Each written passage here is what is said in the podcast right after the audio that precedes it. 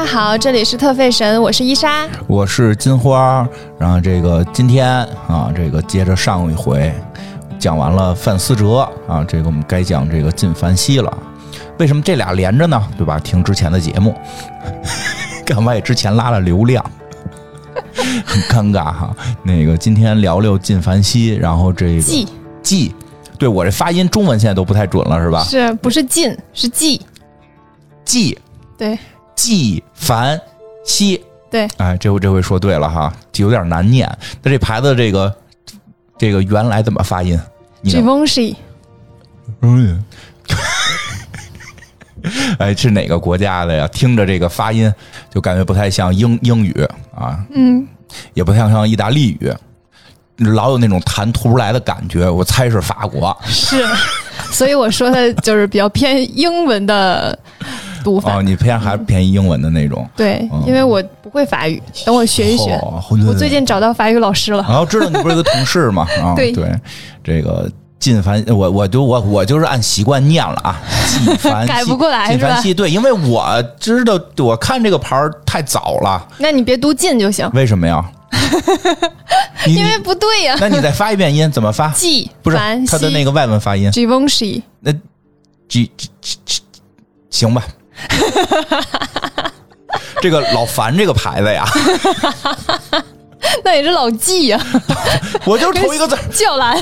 我就就头一个字发不出去，像老纪，好吧，记得烟袋，老纪这个牌子呀，那你看你这样就能说季，嗯这不是你给我找了一个办法吗？我一说纪晓岚，我能说纪，因为以前也不太会发音啊。那个最早最早看到这个牌子的时候，其实是在一些杂志广告上边儿，还有那个也也不知道它的中文发音是什么。其实好多牌子那会儿中文发音都不是很明确，是后来正式引进这个。到了这个中国之后，他们肯定要有一个中文的这个正确译名，嗯啊，还不错，好歹就是说这个字音多少差不太多啊，这个所以那会儿都都是念的也不太对，所以我这个就有时候以前的老老的北京的这个口音啊，这个 老北京人。都都念靳凡希，对吧？不是纪纪梵希啊，就是这个可能念的不太对，跟老北京没关系了，就是以前没那个不太知道的时候，老老老念错啊。这个老纪呢，这个老纪这个牌子呀，乐什么？老纪这牌子大了。这牌子大了，其实大家注意没注意，在纪梵希这个牌子，在我们之前的一些节目里边，其实也多少有出现过，啊牌子呀、人呀，其实出现过的，对吧？所以今天特意来讲讲。哎，这个开讲之前，先说一些朦胧的感觉啊，先说一些朦胧的感觉。这个纪梵希这个牌子，我最早我的这个感觉印象啊，就是它特别著名的呀，都不是某件衣服，是它的海报。那海报呢，都是那种黑白的，嗯，但是里边有红色儿。哎，怎么跟刚才我们吃饭那个地儿的海报有一些类似性呢？你看人家可能就是下的 brief 就是要要纪梵希风，格的我 必，须得说呀，刚才我跟伊莎，我们这个录之前说先随便吃一口饭去，就去了一个饭馆，这饭馆名我们就不提了啊。本来吃的都挺好的吧，也不算挺好的，就是就是正常吧。突然抬头一看，他们这个这个屋里边贴着这个海报，嗯，黑底儿啊，大黑底儿。主要是海报上都是食物，啊，是食物什么馄饨呀，什么丸子呀，嗯但是黑白的，然后呢，黑底儿写白字儿，啊，这个印个红章，啊，印个小红章。我说这个在在在这个中国文化里边，这个有点不太合适吧？搁在吃饭的地方，嗯对吧？你这个就看着怪怪的，有老有一种恐怖的感觉萦绕主要是那个。食物呢，就本来食物就应该是有好多颜色，比如说它本来是绿的，然后呢拉成黑白色之后，啊看着也挺瘆得慌。对对，好多肉丸子呀，什么切开给你看里边儿啊，然后黑白的，反正挺挺瘆得慌的。但是这个时候，伊莎就说了，说可能人家是为了体现这个高级感，对吧？突然你看，今儿一会儿过来做节目，突然就体会到高级感了。纪纪 纪梵希最早我对他印象就是他的海报都是这个这个。近景一个大姑娘，穿个什么，反正就她穿不穿她的衣服，高跟鞋挺漂亮，大长腿，然后远处一个帅男，看着跟跟绅士似的，留着点胡子，然后黑白的黑白的画，好像有红色吧上头，嗯，有的会有一点点，有的会有一点点红色，有一种辛德勒名刀的感觉。这个，对，真的真的是这样，真的是这样。那个海报就是我们那会儿最早学设计嘛，其实我最早那个。就就是我学服装设计之前是学工业设计，学工业设计里边有一部分是所谓的平面设计，就是学平面的时候呢，就是这个看过一些这种国际的这种什么大著名海报什么的里边，这个就见过，觉得挺漂亮，然后挺好看，然后就是那会儿也也效仿着学习过怎么怎么这做这类海报，没有没有太成功啊，我做完了都跟刚才们吃饭那个地儿感觉 差不多，也不知道为什么啊，但是他们那个海报我们看着就还是确实很高级，对，所以说那个是一个第一印象，这是他们的一个以前就一直有的这么一个风格是吗？就这个海报，嗯，是，就是他一直都走那种比较简约优雅的风格，然后偏不是那种很华丽的，跟我们上一期讲的范思哲会有一点差别。哦，哎呦，人都以为一个人吧穿衣风格都是这个统一的，看来也不是。嗯，但是确实纪梵希在近几年风格上有一些变化，哦有变化然后我们到时候可以讲一下。他之你你看到的都是他很很之前的对，对对，我真是我小时嗯，候。现在他的风格和以前会不大一样，因为呃，设计师换了之后，他整个风格都会有一些改变。行，那这也算是个老牌子。这个其实纪梵希，说实话啊，就是这个大家不常提起，除了这个在德云社里边经常被提起以外。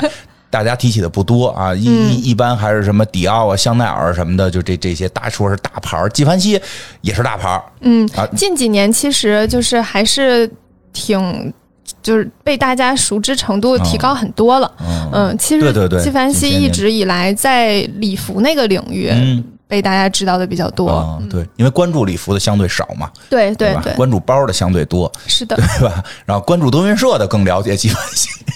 那你说说纪梵希也是一个老牌子，百年老店，对，哎呃，我其实我知道纪梵希的印象，其实跟大部分人是一样的，啊。就是奥黛丽·赫本的那张哦照片儿，就是哪张？她在那个 Tiff Tiffany 的早餐嗯。里面穿的那个黑色的裙子，对，嗯，啊在那个橱窗前面吃三明治。哎，对，奥黛丽·赫本给对这，个奥黛丽·赫本的那那个礼服就是就是纪梵希的，对。所以我也是从那张那个照片开始嗯。知道。其实我哦们一直小黑裙。啊，其实我们一嗯。直都看纪纪梵希的作品，但是光看奥黛丽·赫本了。对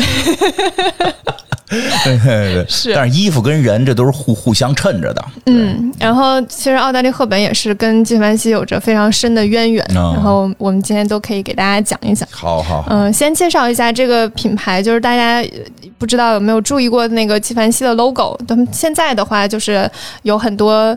嗯，很多品牌在更加简简化之后，哦都是那个字母的一个组合。它其实也是有一个，就是设计的 logo 是四个 G，、哦，按照不同的方向排列成我一。直以为是移动迷宫的意思呢，哦，对，看起来还是不是很像个迷宫的？它看着有点像迷宫。对哎它那个设计还挺漂亮的，然后它后期在彩妆的时候会出那种像散粉之类的，嗯都是用那个正方形的盒子，然后四个格子，每个格子是不同颜色那种，所以哦还挺漂亮的。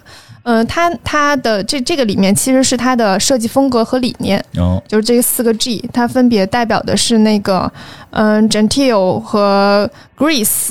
嗯，Gelt 和 Givenchy 哦一共四个单词。第一个那个 Gentile 是古典的，嗯第二个是优雅的，然后 Jerty 是愉悦，然后还有就是它品牌的名字 Givenchy，哦嗯，一共是四个 G，这就是它整个的品牌理念和风格的那个宗旨吧然后就做成了那个 logo。那那这个最后这个进，最后你说的这个第四个纪是纪梵希的意思，，就是他的姓纪，纪梵希的意思。对啊，我好好念纪梵希的意思。那这也是一个设计大师，嗯，是的，他和我们之前讲的一些设计师来说，也是相对偏顺的，就是哦整个事业发展还是挺顺的。然后给大家介绍一下吧。啥时候的人？嗯，纪梵希是一九二七年出生在法国。哦，嗯挺老的。嗯，他的全名叫 Hubert de Givenchy，、就中间有那个 D E 的那个就个。百年老店还算不上，距百年老店还差差点儿，还差几十年差几十年 啊！对他不可能，他出生就干，他现在也不算百年老店。啊开始我说错了啊，不是百年老店，半百老老店，半百老店，年过半百的老店，怎么了？行，挺好的。嗯，嗯，他接就是家庭条件还不错，是所以接触时尚的还挺早的。在他十岁的时候，那个时候巴黎有万国博览会，对，然后去去参观那个就是服装馆那种，嗯然后就看到了，就是开始看到了一些高定的服饰，开始对时尚感兴趣。嗯之后他回去就开始会买那个 Vogue 的杂志啊，然后在他十七岁的时候就去了巴黎开始学习时尚。啊那个时候在一个艺术学校学习，呃，当时他最喜欢的品牌是那个 Balenciaga 巴黎世家。哦，哎，咱们没讲过巴黎世家呢，没有没有讲过巴哎这一季还讲吗？可以考虑，不要再给我挖坑了留到下一季？可以这一考虑下。季咱们还得做《红楼梦》跟《蜡笔小新》的了。嗯，他那会儿喜欢巴黎巴黎世家，对他很喜欢巴黎世家，因为其实巴黎世家那个时候也是比较偏简约优雅的，嗯。就是和他的理念会有点一样。但是那个时候他其实没有自己的理念，他其实也受了年轻人十七岁嘛，他受了很多。吸收这个的时候，对他那时候就受了很多那个巴黎世家的影响，他当时就拿着自己的作品去了巴伦西亚嘎的那个工作室拜访，然后希望得到一份助理的工作，就是去求职，但是因为没有经验就被拒绝了。哎，然后后来呢，他就辗转去了好多个工作室工作，就是当时的设计师，呃，有。有像 J Queen's Face 比较稍微有名一点，其他的我就不是非常知道。哦你刚才说那我也不知道，有大概三四个那种工作室去工作，然后累积的经验。嗯然后在一九五二年的时候，他就开了第一家以他名字为命名的店铺了。然后五二年他嗯。二几二二二七二几年来，二九年生人，二七年，二七年生人，嗯。五二年，赶紧数学赶紧算算，二十四岁，够年轻的呀25岁，二够嗯。年轻的呀，是啊，这么顺吗？嗯，就是家庭条件还不错嘛，不是说。哦，我听懂后头这意思了，我我上来不就告诉你家庭条件还不我听错？听懂了，对对对，然后他二十五岁的时候就开了第一家店，哦然后开始筹备自己的第一个系列。嗯，果然顺，嗯，对，你看像像那个麦昆，嗯，都是就是干了那么多长时间活儿，才能有第一个系列、第一个店那种，确实就是还是会有一些差别吧呃。每个人都不一样，嗯，但是他也没有就是就是富可就是富可。直接敌国没有没有富可直接开一个开一个品牌的那种，所以他只是开了个店。那个，我觉得他们应该也不是说有钱就能开一个什么什么什么店，对对吧？他你好歹你得你得做东西可以，是这样就是他可以开一个店，嗯，但是他开一个品牌，就是能弄一个品牌还是有难度的。对对对，我啊可以开一个店，然后进别人的货，或者雇一设计师都行。但是说你想让自己的设计让大家都认可，不是光花钱就行的嗯。，然后他那个时候开始准备自己的第一个系列，嗯但是他也没有有钱到就是一下子就能弄弄到达到顶儿，所以他刚开始的时候也是没有钱买非常贵的高级的面料的，嗯然后他就用了当时就男生衬衫的那种白色的棉布来做衣服。这个在当时其实是很很冒险的，因为那个时候的女装其实都还是用那种比较高级的面料来支撑嗯所有的设计的。然后它那个白色的棉布，这个就看上去太过朴素了。啊，就衬衫这个料子有点简单了。是的，所以它第一个设计呢，它还不做没有做礼服，就是因为那个时候的高级定制基本上都是长裙礼服的那种嗯，它做的是分身式的，就是上面是衬衫，下面是裙子。哦，这个也是在当时的高定服里面是很少见的。嗯然后他在五二年的时候就有了第一个秀，但是这个秀出来之后，就立刻有了第一个单品，就是他的衬衫，就是那个白色棉布做的衬衫。结果衬衫卖卖上了，对，这个衬衫呢，就是是一个呃，就是领领口是那种立领的，嗯。嗯，然后袖子上面有特别多的褶皱，然后上面有一些图案，然后这个衬衫当时有一个名字叫嗯、呃、Bettina。然后 Bettina 是当时一个非常非常有名的模特，嗯嗯，然后是因为她穿了这个衣服，走了那个秀，所以就以她的名字去命名这个衣服了。嗯，就是贝蒂贝蒂娜这个人是当时很多大牌的灵感缪斯女神之一，啊包括像那个 Bellman 和迪奥。啊，这都之前讲过，是是的，然后在这里面嗯可以跟大家讲的就是迪奥，当时我们在讲的时候，不是有一个 New Look 系列嘛？对不知道大家还记不记得？然后 New Look 这个系列不就是有一个模特穿了那套衣服去呈现出来？这个模特就是 Bettina 哦，本人，就是那张非常经典的有嗯一个 pose、pose 照，然后在后期迪奥的一有有一些走秀当中会致敬他那个 pose，然后按照他那个 pose 去走。她当时是法国被拍摄最多的女人，同时也是时尚杂志出镜率最高的女性。嗯。那个时候就是二十世纪五十年代吧，对吧？啊，对。就，五零五零年五五几年的时候，嗯。然后就大街小巷基本上都是她的脸，所以她当时的知名度是非常高的。当年的流量明星，知名度很高的一个女模特，嗯，连就是呃，Chanel 也会经常带着她一起去出席活动。哦，嗯，这个女模特后来就是嫁给了巴基斯坦的王子，就退出了时尚圈儿。嫁给王子了，对，嚯，可以，嗯，很厉害呢。嗯、就是这件衣服就是以他的名字命名的，哦然后这个衣服就是嗯，指望是最早成名的一个单品。嗯，嗯，就是这件衬衫挺。早就成名了，嗯，是的，成名叫趁早啊，这个单品就是当时还非常火，嗯因为那个时候很多的衣服都比较繁复，然后他的衣服就是呃非常简约，然后有法国的那种优雅感。明白？袖子那儿你都不是说都有褶皱吗？让人想起了夜访吸血鬼，秃噜秃噜的得。对，是的，但是别的的地儿又比较简洁，它就有一个反简对比，嗯不是那种说袖子秃噜秃噜，身上还刻着花儿，就那个就变成那个就是宫廷时候的那个感觉嗯，就是衣服有重点。哎，对然后同时呢，它颜色用的都比较节俭，所以就是比较好搭配，就是日常生活中也比较容易穿着，。你看要有视觉焦点，有设计的这个体现，啊，嗯这个对聚焦，嗯，所以它整个它后期的那个服装也都是那种比较偏简约的风格，啊。但是会拎出某一个某一个重点，比如说肩部的一个、嗯。一个盘花啊，或者是腰身的某一个设计啊，就是它会让整体是简约的，然后让你的目光会被其中某一个地方吸引。明白，嗯，它整个的设计理念是偏这样的。嗯，他那个时候说过，就是不管女性的身材是丰腴还是干瘦，我的衣服都会让她看起来很美，这是他哦整个的一个理念。因为他哎，的我喜欢这理念，嗯，他的衣服其实没有说特别特别呃强调，就是一定要腰非常非常瘦或怎么样。他很多时候都是用一些比较。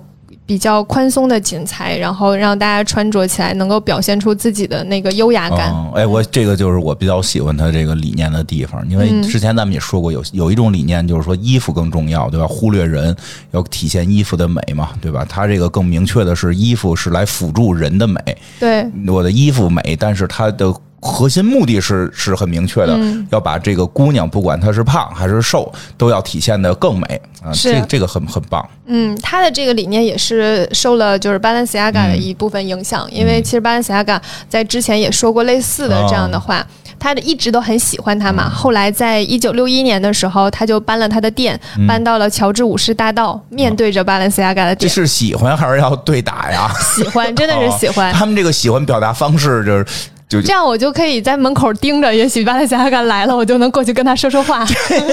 他都开店迷开弟行为，开店都开到对门了，还有迷弟行为呢？做邻居啊。哦，有我觉得我我我其实还挺理解的，哦，那但问题是你这店夸夸业可以经常见到他。但是你这店夸夸业绩涨上去了，你对面你那个偶像，你那爱豆这店业绩夸夸下去，人生你气呀、你是不是抢我买卖呀？你 才不会！你看你这就把路走窄了，格局小了。打开，打开你的格局，别别老学意大利人说话，打开格局。手手还动动滚着。嗯，他其实那个时候就是就是做邻居嘛，哦然后后来他们都成为朋友了我。懂了，咱们不能用这个某某些行业的同行的思路去思考他们这个。你就是你就是格局不够不够他，们就是说，他们这同行之间还还可以合作啊，不是冤家，不不不是去给那个什么举报去什么的那种。时尚行业其实是这样，就是大家要彼此促进，能让时尚发展的更好对，各个品牌才可以发展的好。跟咱们播客似的。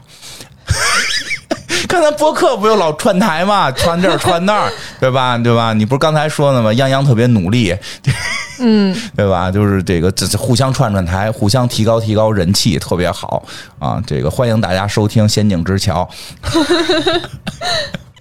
他嗯那说回来哈，后来就跟 Balenciaga 成为朋友了。嗯嗯，巴兰西亚嘎是一个还比较少言寡语的一个。你下一期必须讲巴黎，必须讲巴黎世家，要不然这个这个评书 接不上了，评书听着断一块儿，你这让人多难受。会自己挖一坑。你现在就应该在这说说说说这个这个花开两朵，各表一枝。咱们再讲讲这位巴黎世家这位先生到底是何许人也？你应该这会儿这么接呀？没有啊。来，我们来讲一下巴黎世家这个人。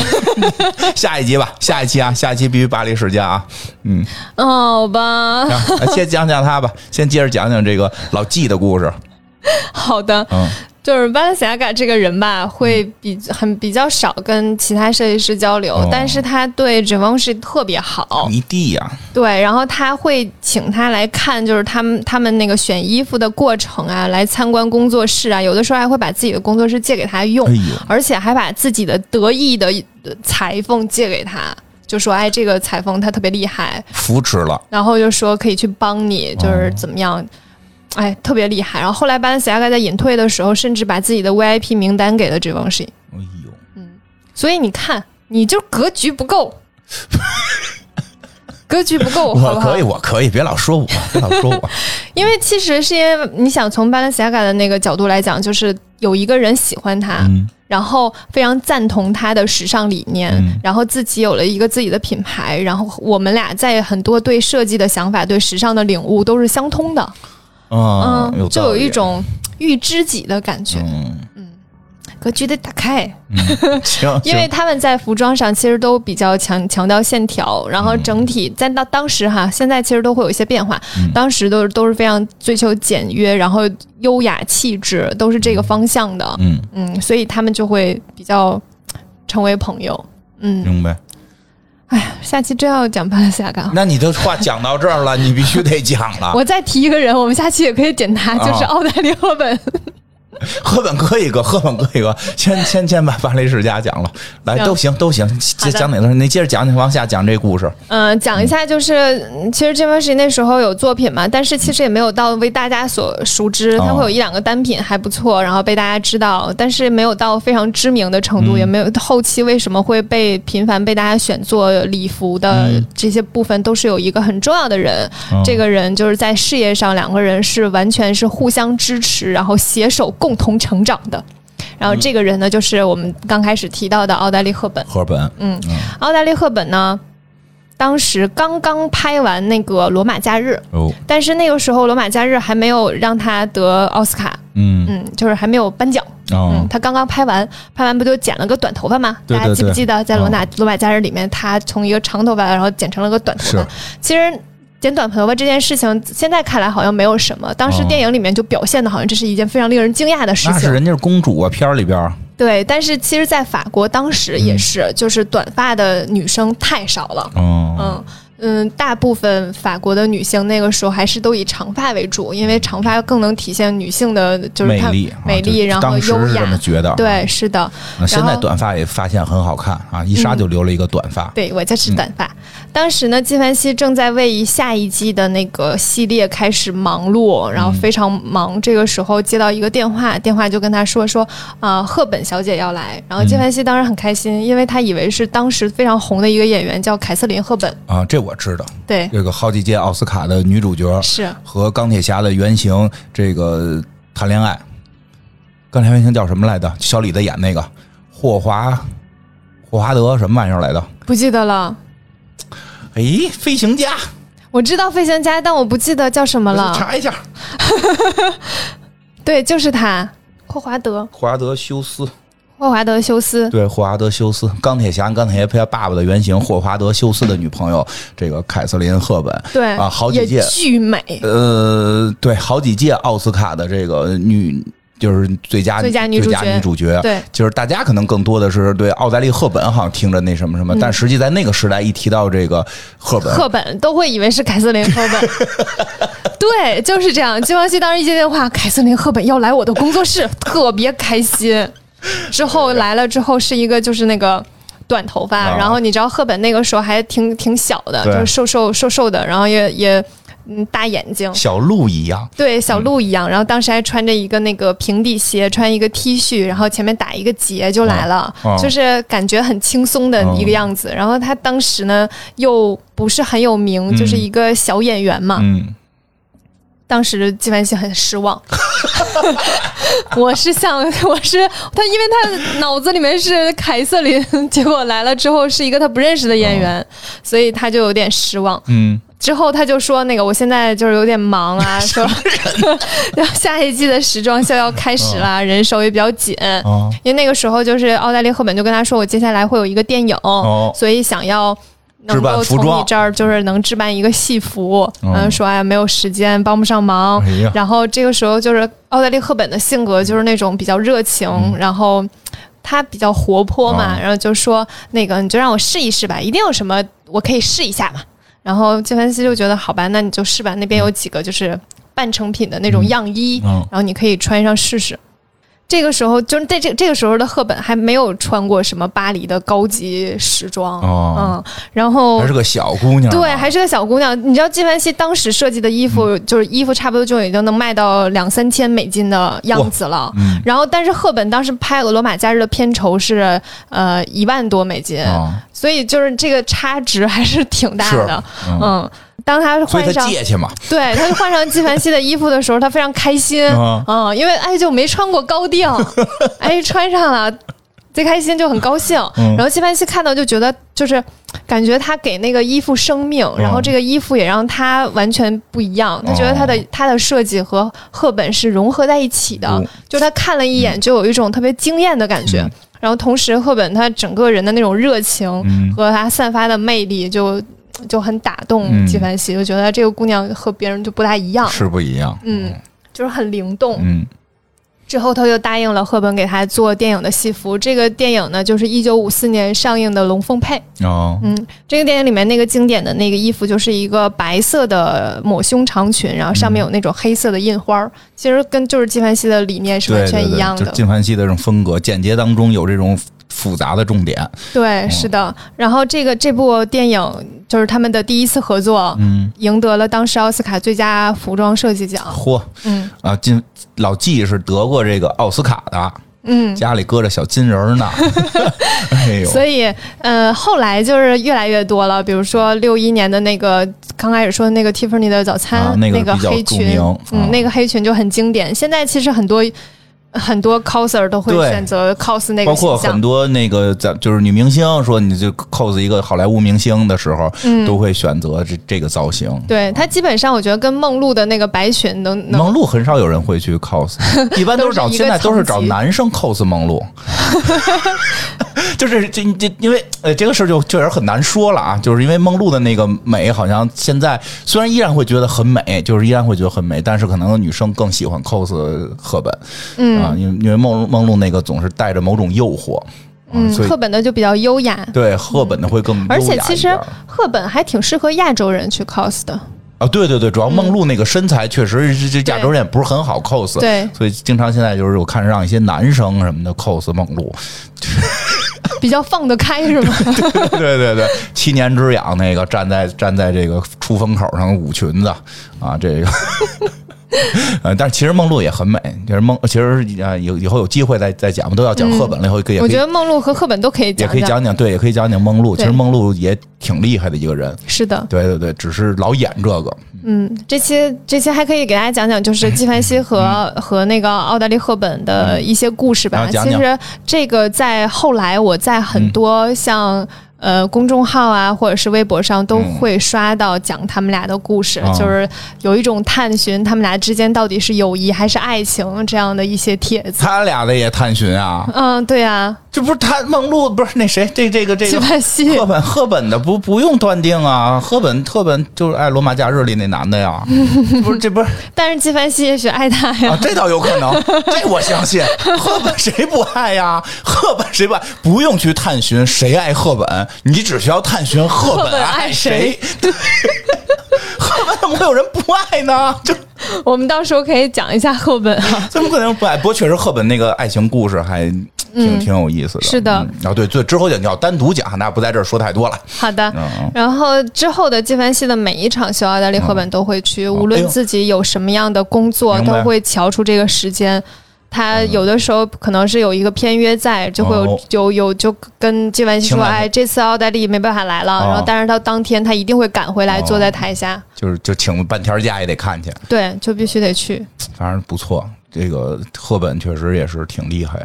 哎，正好说到这儿呢，这个这么难得嘛，这个大家既然要猜纪梵希是不是爱赫本，那就是纪纪梵希喜欢女的，那不确定，好吧。因？为在纪梵希一生都没有结婚，哦，也不好说对，啊，所以就比较复杂。那不说了，不管别人八卦的事儿了不确定。啊，不确定啊，这我们确定不了。好，嗯你为什么会问这个问题呢？不是就很难得呀，因为讲一个不是很 难得，这设计师是异性恋，因对吗？对，因为我之前跟你说一定要出一个专题讲异性恋的设计师，因为我当年就是因为我我是异性恋就不能进入这个行业嘛，就是就就就就是一被也不是所有啊，就是被当时嗯我其面试的实没有办法确定，但是从我的感受上来讲，我觉得纪梵希是异性恋，啊啊啊，就是行，我个人感受。啊啊啊。当然，就我觉得什么呀？到艺术家层面，这个都喜欢，这个是很正常的，这个很正常。嗯，我也都喜欢。其实，哎呀，你不是也都喜喜欢喜？欢男女好像就没那么重要了。对对对，我觉得到某种层面就可以都喜欢，这个我觉得很正常，都喜欢。那他可能就是都喜欢，很难得啊。嗯，嗯，纪梵希跟奥黛丽·赫本就是中间认识了很多年，然后两个人，反正我们现在就是先定义为他们就是非常深厚的友情吧。嗯嗯。当在一九五七年的时候，纪梵希给赫本定制了一款香水儿，哎，我知道怎么着，不是有个说法吗？现在具体叫叫什么？友情以上，恋人未达。恋人未满，啊，未怎么回事儿？怎么了？这是大家听着容易明白，容易明白。其实其实啊，这些这些名人啊，这些名人啊，也都是凡人，也都是凡人，就是就这样说点大家能听懂的话。就 我觉得可以大家自己去判断了，自己想想了。哦我陈述，大家去想想。对我们刚才说你要是问我的话，我觉得是爱，啊，行，嗯，我自己的感受吧。那谁都爱赫本。你看我说到哪儿了？哦当时呢，纪梵希跟奥黛丽·赫本定制了一款香水儿，哦这个香水儿的名字叫“禁忌”，孕育是就除了奥黛丽·赫本谁也不能用。哎呦，然后在产品正式推出的三年，都只提供给赫本使用。哎呦，然后现在能买着吗？赫本也是零片酬出演广告。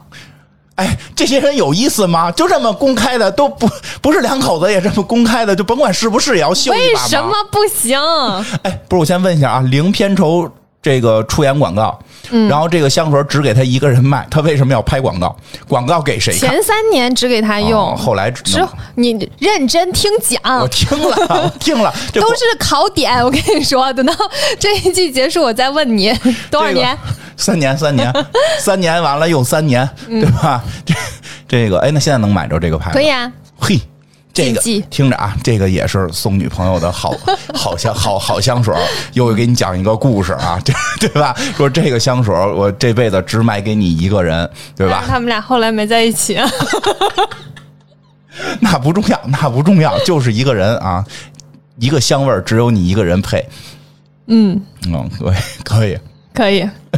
嗯，这个那个赫本其实后来也结婚嘛，啊然后婚姻也也遇波折对，也挺波折的。嗯然后，但是在他每一次就是生活遇到一些不开心的事情，或者是婚姻有一些问题的时候，纪梵希都会陪在他身边，就是陪在他身边。就是在这个赫本在这个感情婚姻上边受到挫折的时候，老纪一直陪在他的身边，就像老纪对杜小月一样。在赫本后来就得了癌症，然哦后在那个临终的时候，希望能够回到瑞士，然后纪梵希用就是找了一架飞机给他送回去。嗯。在赫本的葬礼的葬礼上，为他抬棺材的是他生命中的三个重要的男人，包括她的丈夫、她的儿子和纪梵希。嗯。所以就是你能看得到，他是他生命中一个非常重要的人。嗯，在呃一五年的时候，纪梵希当时二零一五年，二零一五年的时候，纪梵希已经八十九岁的时候，出了一本书，这本书叫做《给给奥黛丽带着爱》，里面有三百幅时装手绘，嗯然后都是那个手绘的那个形象都是赫本，哦就是包括给他在戏里面和生活中给他设计的衣服的一个素描本。哎，爱的真深沉。嗯，所以这个。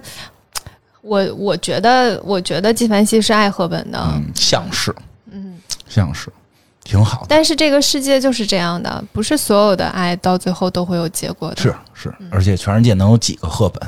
多少年才出一个？嗯，就是两个，他们两个人这么多年，然后有很多到后期，他们两个人年纪都很大的时候，会有一些媒体拍的照片，两个人在街头漫步，啊，然后。呃以前一起出入各种那个展啊，哦或者是呃电影节啊之类的，然后你就能看到，就是这两个人一直是以一个朋友的身份在相处。嗯，无论说就是纪梵希心里是不是爱着他，哦，可能只有他自己知道吧。但是我觉得是爱的。嗯但是人生能有多少个人陪你走四五十年呢？啊，是，没准真结婚了还打架呢，对吧？都为点鸡毛蒜皮的事儿，行，是吧？嗯，同对，居就得开干，就 好，嗯嗯，然后纪梵希的那个衣服，就是因为因为奥黛丽·赫本，呃，也是被更多的人所知道。奥黛丽·赫本在后期就是在公公开的场合和像戏里面穿的大部分衣服，大概百分之八十的衣服吧，都是纪梵希的。所以其实我们其实应该就是说，比如喜欢看赫本的电影，看看这个嗯赫本的一些这个迷迷弟们、迷妹们，其实其实就都看过纪梵希的衣服了嗯。，基本上都看过。哎，对，只是不知道，嗯，只是不知道，对。所以他们俩其实，在事业上也是互相支持的。互相帮忙，对这个对，确实是给这个这个叫什么赫本，等于给纪梵希带来了更大的这个嗯，这个哎，那会儿应该叫什么？就是这种展示的这种这种曝光是吧曝曝光，现在叫流量，现在叫流量。我怎么觉得让我觉得赫本叫带流量，听着有点怪啊？赫本带来的应该是更多的对这种展示、展现，把她的美能够展现到了极致。因为确实赫本太美了啊，然后这个这个这个纪梵希呢，就是能够把她这些衣服能够，你说还通过就是画了那么多这个手绘，都是以她为原型，那这些衣服肯定她也就是作为作为就是就是为他设计的。对，就是灵感缪斯。灵感缪斯为他设计，然后也让他的魅力能够大放异彩，真是互相的这么一个扶持的关系。挺是，其实就是赫本当时如果没有遇到纪梵希的话，他可能就是服装，你不得不承认嗯给他带来了很多，就是他在戏里面的呈现什么的，也都为赫本带来了很多。然后赫本的展示也为纪梵希的衣服注入了很多。后这就是期其实纪梵希在每一件衣服的设计上，其实他脑子里面想的那个人都是都是赫本在穿。嗯所以他整他他和这个品牌就会变得非常相辅相成。是就是感觉感觉这个就是老天爷就是需要他们俩这个做搭档，嗯，最佳拍档。是嗯。在那个呃，纪梵希其实，在九五年之后、嗯，就没有再就退出了这个时尚界也没有动手了对，也没有再参与纪梵希的设计了。嗯所以九五年之后，呃，纪梵希的风格都一直都是在变化的，嗯以至于其实我们现在看到的，除了礼服、高定礼服之外，我们看到的一些成衣，啊会和一开始的差别还挺大的。是就大家现在去逛纪梵希的店，会觉得好像和我们说的不大一样，就不大是那种简约优雅的对对对对对风格了。更多是卖 T 恤。这个里面就是因为后期的设计师的改变啊，还还有一件事情就是他在八八年的时候也加入了 LVMH，、嗯，也是被老贝也给收了，收了哎这在资本面前就是都你无力得收。无力挣扎，保持住设计师的地位，这辈子还让他干就行，嗯，对吧？干到退休。然后纪梵希是在二零一八年三月十日去世的，去世的时候纪梵希已经九十一岁了。哎，我提个问题啊，这个我怎么没见着刷屏呢？嗯，可能他的知名度跟老佛爷哦老佛爷可差一个是刷屏了，这个他没刷屏。嗯。但是但是其实他也很厉害，嗯，但是那个赫本去世的时候，有一度就是刷屏他跟派克的故事，还有刷屏他跟纪梵希的故事啊啊这个之类的。赫本肯定刷屏。对，嗯。哎，纪梵希去世的时候，就是一生都没有结婚，嗯。然后也没有什么太多的感情故事、哦可以被大家所熟知的那种。嗯之后讲一下，就是这个品牌后来的一些对对，后来转变吧。怎么着了？嗯，在九五年的时候，纪梵希的设计师首席设计师就是约翰加里亚诺。啊，嗯，这我们在讲讲加里亚诺了，对，没错。你你 别恍惚，别恍这惚，讲了，讲过吧？讲过，讲过，讲过 我，忘记了。讲过。后来那一任也讲过，咱都讲过。我完了。没有讲过这讲过。然后你知道，约翰加里阿诺其实就不是一个就是走走简约优雅的风格的，所以那个时候纪梵希就有了一些比较奢华的晚礼服的设计风格注入到原来的那些经典的设计当中，嗯嗯，就会有一些改变了。在一九九六年的时候，就是设计师吉费兰科费雷费雷，哦然后他在那儿差不多一年就走了。接下来就是亚历山大麦昆，啊，这嗯咱也讲过。对，麦昆我们也讲过，他在呃纪梵希大概待了两三年，嗯嗯，两三年之后呢，M M H 就开始寻找新一任的首席设计啊，师。之前讲麦昆也提到过哈，在这儿干的也没那么顺吧？嗯啊，回去干自个儿的了。嗯，他就跟跟很多很多。年轻的设计师都接触过，嗯但是他当时有一个要求，就是设计师本人必须放弃自己的品牌，全身心投入到指望系的工作中。听着跟麦昆有关系。对，这明明就是 就是因为麦昆当时做自己的品牌，可能分散了很多精力，然后就是资本觉得不行，就不能让他做那自己的品牌，得把所有精力都放在这个啊，品牌上面。毕竟纪纪梵希老老这个纪纪梵希是个大牌子呀，是的，真的是个实际上是个很大的牌子，嗯啊，只是真的就是好像就是我们知道的，就是国内宣传的少了一点儿，实际还是很厉害的，嗯，不能给这绝对不能忽略的。嗯，那后来找着谁了？后来呢就找就是在找到了一个意大利的设计师叫 Ricardo。嗯，Ricardo 这个人呢就很值得讲一讲了。呃，Ricardo 呢是呃圣马丁学院毕业的，嗯他的经典设计呢就是我们现在在经常会看到的，嗯，你一定知道的，比如说狗头 T 恤。我就刚想说是不是 T 恤？对是不是 T？因为现在纪梵希都是感觉像卖 T 恤的嘛。然后还有就是胸前有一个小鹿斑比的那个，嗯那个都是他设计的，嗯因为他他他本人哈是走潮牌路线的。啊，然后你知道，纪梵希现在越来越像潮牌，我确实是有点这种感觉啊。嗯，嗯他是走潮牌路线的。然后他跟有一个人关系特别好，谁？这个人就是侃爷。哎，你感受一下，一个设计师跟侃爷关系特别好，你觉得狗头 T 恤是不是特别合理？是是保命 T 恤，什么保命？狗头保命嘛，那 刚教我的，说贴狗头能保命，我也不知道啥意思。那，就是就是表示啊，我不知道呀，我就随便一说呀，类似那样的。嗯、他呢跟侃爷的关系非常非常好，一度就有一个说法说，那个他跟侃爷才是一对儿，要结婚，然后金金卡戴珊只是给他们生个孩子，就有这样的说法了，因为他们俩关系太好了。那到时候。侃爷万一赢了，谁当第一夫人？当然，这事儿都过去了，这事儿都过去了。然后呢，哦他跟整个家族的关系也很好，一直就是很多很多家族啊就是他们就是卡戴珊、凯戴珊家族卡戴珊和侃爷他们那一个大家庭，啊，就因为他们家还人太多了。对对对对 就是跟这个大家庭关系都很好，会一起出席各种场合呀，哦一起上杂志封面啊。很多时候他他跟侃爷都在一起。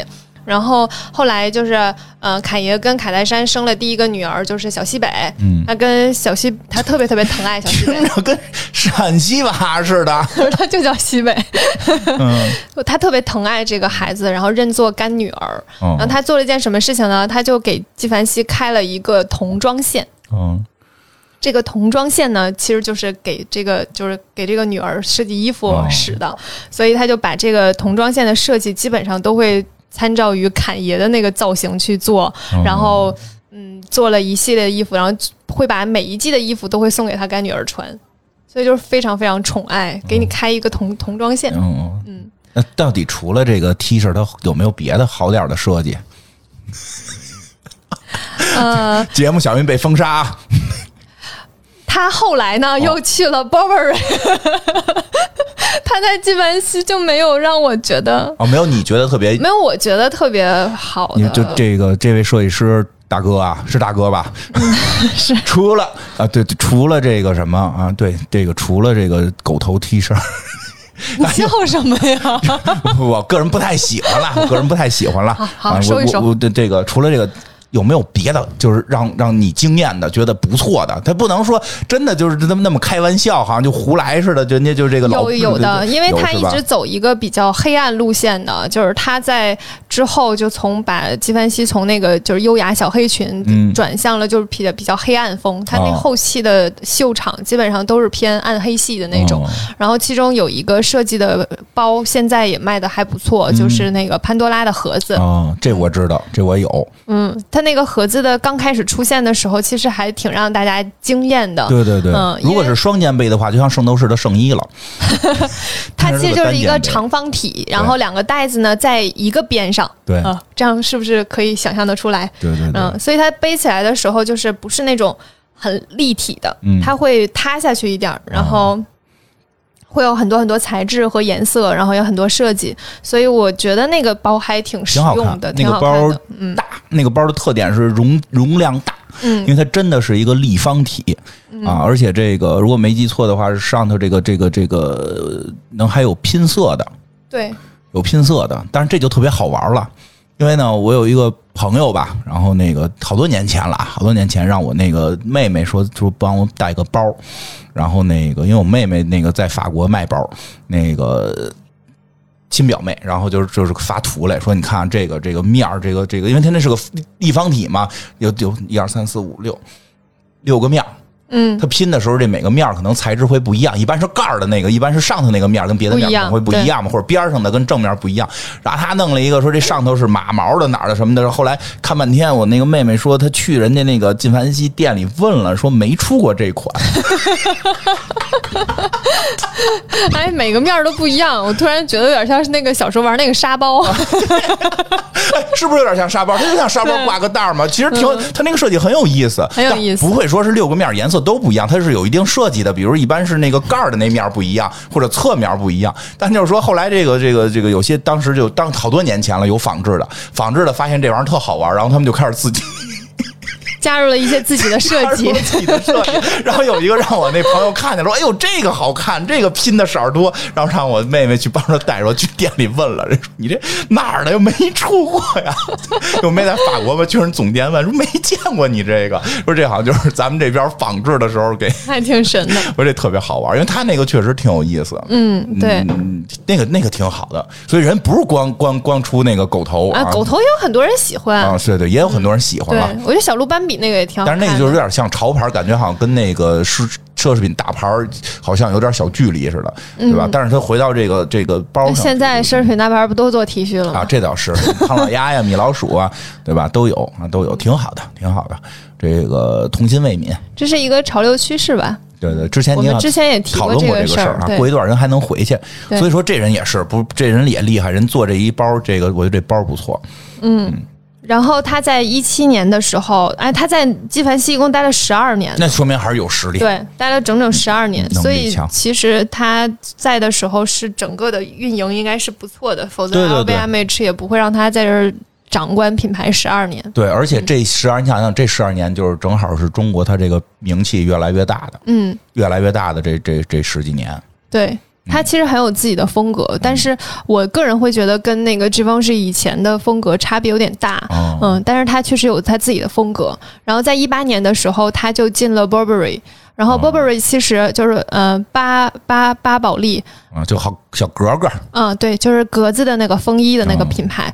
嗯、b u r b e r r y 呢，之前一直都处于一个比较偏老派的品牌，啊，就是英国的那种，对，感觉得老绅士的雨衣，嗯，是的。然后他进去之后呢，就给 Burberry 设计了一个就是以 T 和 B 为字母套的那种一个图案，嗯有点儿有点儿类似于就是各个品牌的那种老花儿。哦就是两个字母拼在一起的那种，然后现在的这个图案卖的还不错，哦，所以它其实确实是有自己的呃设计理念的。嗯还是可很厉害的，还是非常厉害的，因为他当时从从 Givenchy 走了去 Burberry 的时候，还是在时尚界，就是大家还是震动，嗯很讨论度还很高的。嗯，呃，在他之后呢，就是有一个女设计师，然后这个女设计师叫 Carl，Carl 就是在那儿差不多三年吧。嗯嗯，现在是他，没有，啊三年又换了。三年之后就又换了。然后现在的这一届设计师呢是马修威廉姆斯，嗯。嗯，这是最新的了。对，是的，这是最新的，他是二零年接手的。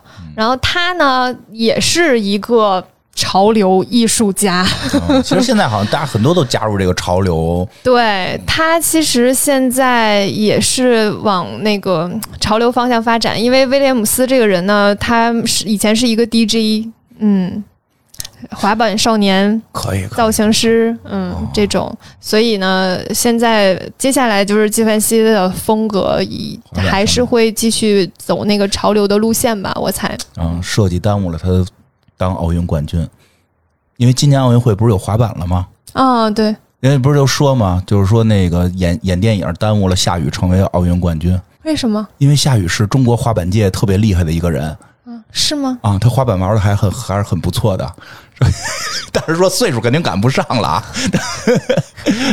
现在滑板不是已经奥运奥运会项目了嘛？啊，这这这些人差点本来都能当奥运冠军哎，我那天看奥运项目，哎，这可以说吗？就有点偏题。我那天看那个奥运项目当中有那个极速攀岩，啊是啊，好厉害哦！啊！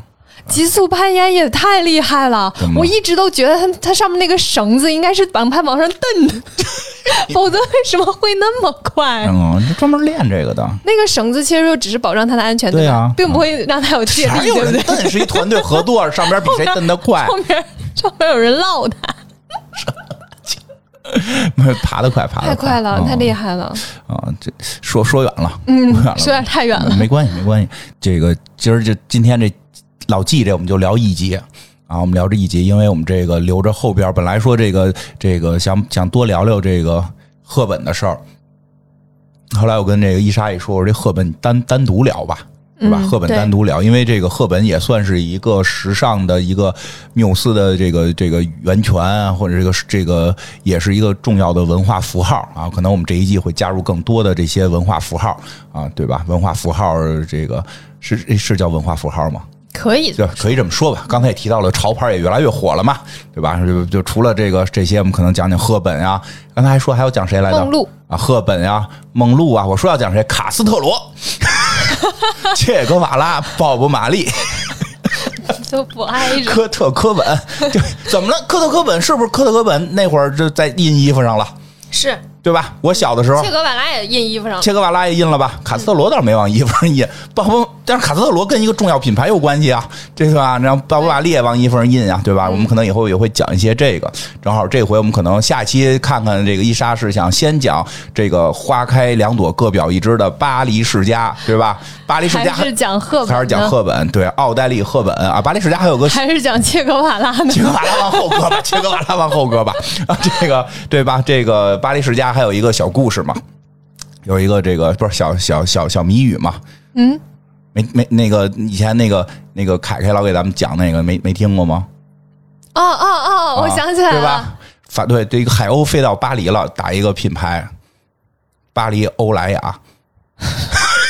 巴黎欧莱雅巴黎世家好像是是是第二个，说后来这只海鸥不走了，为什么？巴黎世家哎，凯凯给你讲哦，就是凯凯讲的。我还有另一个，啊，那你讲一个，就是小明的小明的爷爷嗯抛弃小明的爸爸嗯离开了，嗯小明的爸爸又抛弃小明离开了。嗯请问他们的家族叫什么名字？什么名字呀？巴黎世家呀，巴黎世家。可以，可以，可以，可以，可以。哎呀，说半天没有没有纪梵希的这个这个小谜语，只有巴黎世家的小谜语，对吧？所以可能后两期聊聊聊这个，挺挺挺好玩儿。这个真是，其实你看电影啊、时尚啊，然后很多东西都是联系在一起的，包括刚才我们说的，可能一些未来我们要讲的一些文化符号，还有这种这对吧？还有这种外国的革命革命家什么的，对吧？这个其实很有意思。这个世界感觉其实什么东西都不是孤立的，嗯，很多事儿其实我们可能会觉得，哎，这是这一届的，那是那一届的。啊，他们那个一跨界，怎么感觉好像就什么次元壁的破裂，对吧？现在都流行这么说，对吧？纪梵希和这个奥黛丽·赫本感觉有点次元 次元壁的破裂。没有，你是不觉得？就是说，其实很就是猛一听会很觉得呀，因为觉得这个演员跟演员、导演这都是一趴的嘛，这都是一趴的嘛。其实，但实际真实上，嗯，真实上确实是很就是很多这种他们都是互相的这个这个有这种吸引，然后在一起去这种讨论艺术啊，很有意思，而且很多东西都是千丝万缕之间有联系。嗯，这也是我们做这个时尚节目，我觉得最有意思的地方。经常讲着讲着时尚，感觉时尚人物没讲那么多啊。这个 其他的讲了很多，其他的历史人物啊，这个电影啊什么的，这些其实挺有意思。我觉得就是文学和艺术都是相通的。我一直都觉得时尚和设计这些都属于艺术的范畴，都相通。然后这些都相通，其实这些里面的人也都会相通，因为他们对于很多事情的看法和观念都都会国际大事也都跟国际大事也都相通。都有关系，是的，跟整个社会背景和时代都是息息相关。对对对，跟这个都息息相关。对，其实你看现在的设计会偏向于潮流的方式，也是跟时代相关的。那是，背后都会有一个非常大的我懂原因，我懂原因。嗯，你说说看。因为老百姓富裕了，嗯，对吧？老百姓富裕了，可以花很多钱买一件 T 恤。我们可以花更多的钱买东西，但是我们又不像以前那种贵族似的，我可以弄一破长裙子秃噜地去，那就都全脏了嘛。嗯，对吧？因为我们有钱了，但我们还得劳动啊。哎，你觉得我说有没有道理？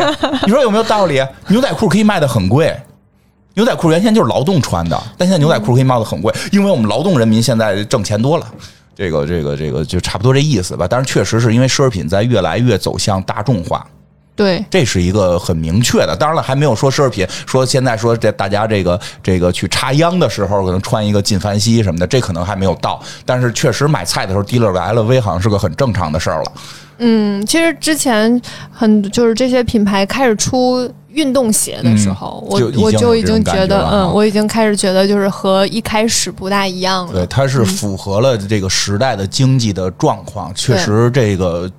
你不管怎么说，说这个全现在全世界趋趋于这么多年的这种没有没有这种世界大战，你看咱们讲那些设计师品牌啊，开开战就是开讲的时候老跟一战二战有联系，因为那会儿太短的时间，两次世界大战太太太恐怖了。那毕竟虽然现在也有小规模战争，但是毕竟这个你看多少年了，这反法西斯胜利七七，那个哎，看今天咱们录节目这天还特别重要。嗯，今天我们录节目这天，八月十五号啊，这个一九四五年八月十五号，日本宣布无条件投降啊，真的就是这二战结束之后，至少至少这么多年没有这个和平年代，对，没有世界大战，小规模的战争还存在，所以它对于整个世界来讲是一个在稳定发展的这么一个过程，对吧？这这个过程中，那么那么这个这个肯定是。老百姓的生活会越来越这个相对的富裕起来，所以奢侈品肯定会考虑到更多的，不再会去做那么多长裙啊什么的，可能还会有那么高于定制里边，但是更多的成衣的这些。而且以前其实也是偏向于给贵族对做衣服，是的，现在这个就不再是专门给贵族做了，所以也能理解。也能理解。其实我就是说，这个那个不不不不，就是刚才说什么这个狗头 T 恤不太喜欢。那个主要是因为上边印的我不喜欢。他要上边印一个魔人布欧或者卡卡罗特，我就觉得特别好。因为那个那个那个那个陈陈冠希老师不就是后来那会儿穿过一个粉色的龙珠系列的一个衣服吗？我特别特别特别喜欢。其实就跟他印的东西有关了，并不是这个形式不好。因为我看那个前两天是谁来的合作出米老鼠唐老鸭，你们还挺狂狂热的。嗯。对，GUCCI 也跟那个哆啦 A 梦有合作，Louis V 跟那个龙猫也有合作。嗯，买了吗？龙猫的？我都我其实都不会买。嗯嗯，泱泱买了。泱泱。